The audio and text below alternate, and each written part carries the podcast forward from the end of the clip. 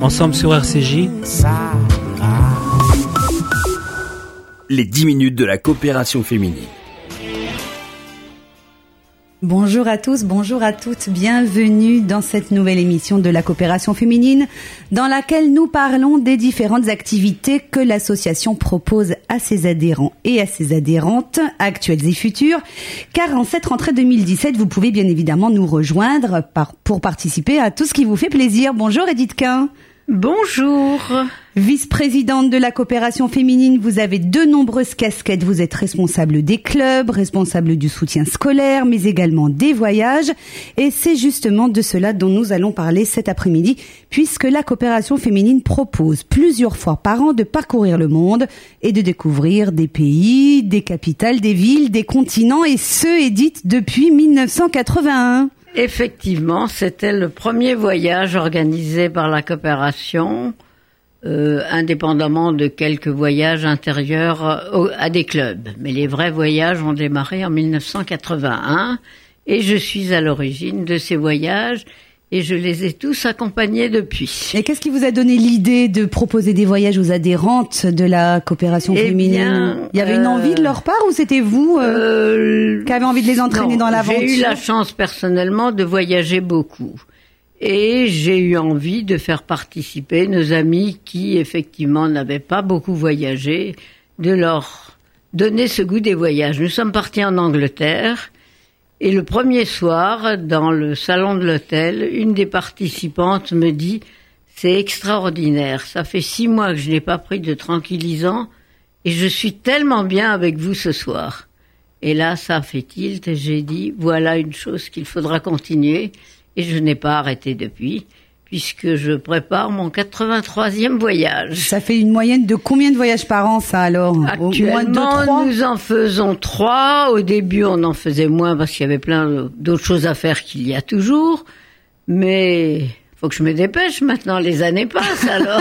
Mais vous êtes toujours aussi en forme et je signale aux auditeurs qui ne peuvent pas vous voir que vous êtes toujours bronzé et en fait, je comprends pourquoi, parce que ah bah vous voyagez à longueur d'année. Alors, il y a des voyages en Europe, mais vous allez également à l'autre bout du monde? Nous allons maintenant à l'autre bout du monde. Au début, c'était beaucoup plus restreint. C'était, on a commencé par l'Angleterre, ça a été déjà très loin. On a fait des régions de France, on est allé en Europe, et pendant une dizaine d'années, on est resté dans des petits voyages qui étaient tout à fait euh, c'est nous qui faisions tout. Nous faisions les réservations d'hôtel, les réservations de train.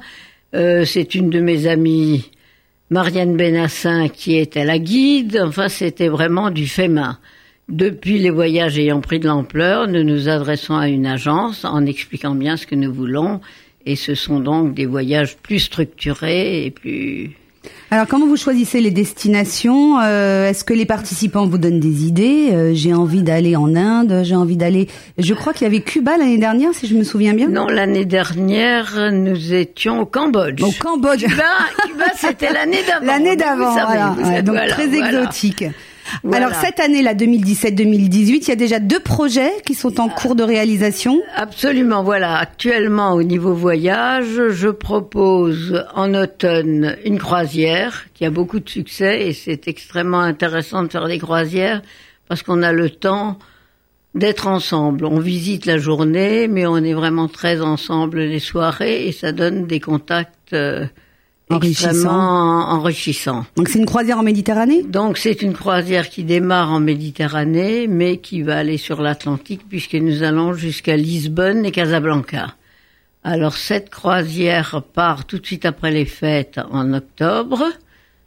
Euh, nous prenons le train jusqu'à Marseille et nous partons donc jusqu'à Lisbonne et Casablanca. C'est une croisière de dix jours.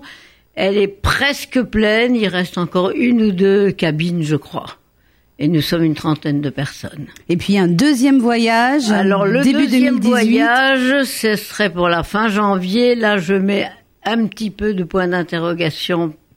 C'est pas encore bouclé? Non, il serait bouclé, mais les, disons que les cyclones font que je mets des points d'interrogation. Vous deviez aller. Ce voyage nous emmenait à New York et Miami. Alors actuellement Miami. Est... Mauvaise idée. Bon, on a compris. C'est peut-être pas. On va.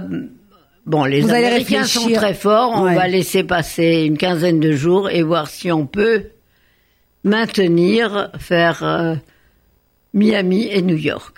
Euh, comment, euh, que- quels sont en général les programmes de ces visites, de ces de ces voyages? Il y a des visites, il y a également des temps libres, j'imagine? Vous avez des conférenciers, comment ça se Nous passe? avons toujours un guide local, maintenant un guide professionnel, euh, qui, bien sûr, quand nous allons euh, ou en Extrême-Orient ou dans les pays en Amérique latine ou Amérique du Nord, euh, ce sont des professionnels qui nous accompagnent et il y a un programme qui est proposé.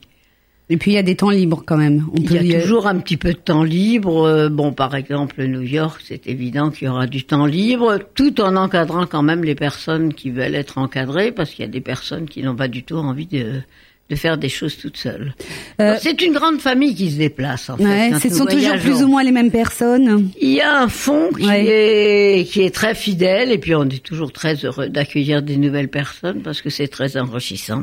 Pour ceux de nos auditeurs qui mangeraient cachère et qui feraient Shabbat, qu'est-ce qui est prévu? Comment c'est organisé? nous ne sommes pas très très stricts, mais nous avons quand même des règles auxquelles je tiens absolument.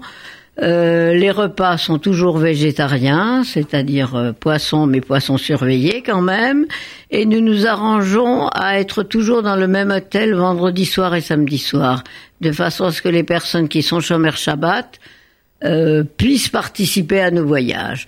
Donc pour les personnes beaucoup plus strictes et qui ne mangent pas dans des simplement végétariens, là c'est plus difficile. Nous n'avons pas de surveillance de nos voyages. Quel est le profil des personnes qui participent à ces voyages? Il faut être en forme quand même, j'imagine. euh, Il y a des, journées assez chargées ou euh, Ça dépend des voyages. Disons que les croisières peuvent s'adresser à tout le monde parce que si on est moins en forme, on descend moins du bateau, on fait moins de choses. Il est évident que les les voyages en pays lointains comme nous avons fait le Cambodge, Cuba, l'Inde, il faut quand même être en forme parce qu'on va là-bas pour visiter et on fait beaucoup de choses. Et alors on fait quand même chaque année un petit voyage au printemps. Nous sommes allés au mois de mai, nous sommes allés à Vienne où on a fait un voyage très intéressant.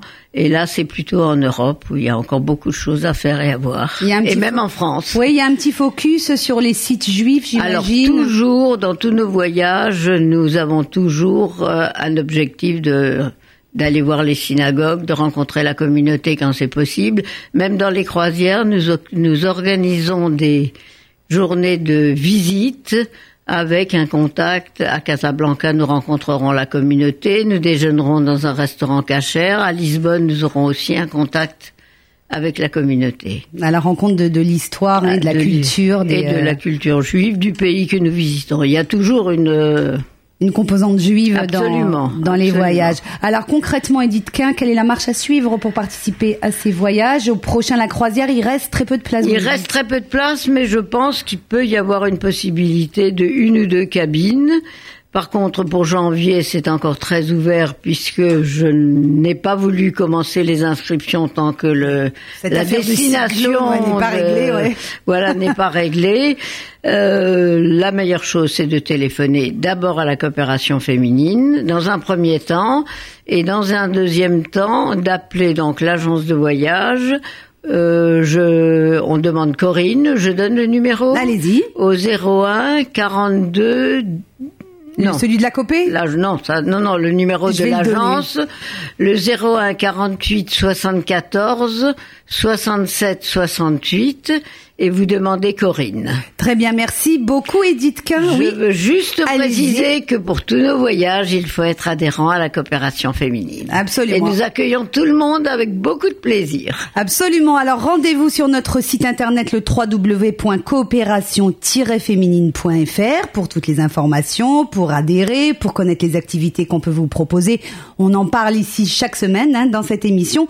Et vous pouvez également tous les jours au 01 42 17 10 90 01 42 17 10 90. Merci beaucoup Edith Quin. À très bientôt. C'est la fin de cette émission. Merci de l'avoir suivi. On se retrouve bien sûr lundi prochain. Bon après-midi sur RCJ. Les 10 minutes de la coopération féminine.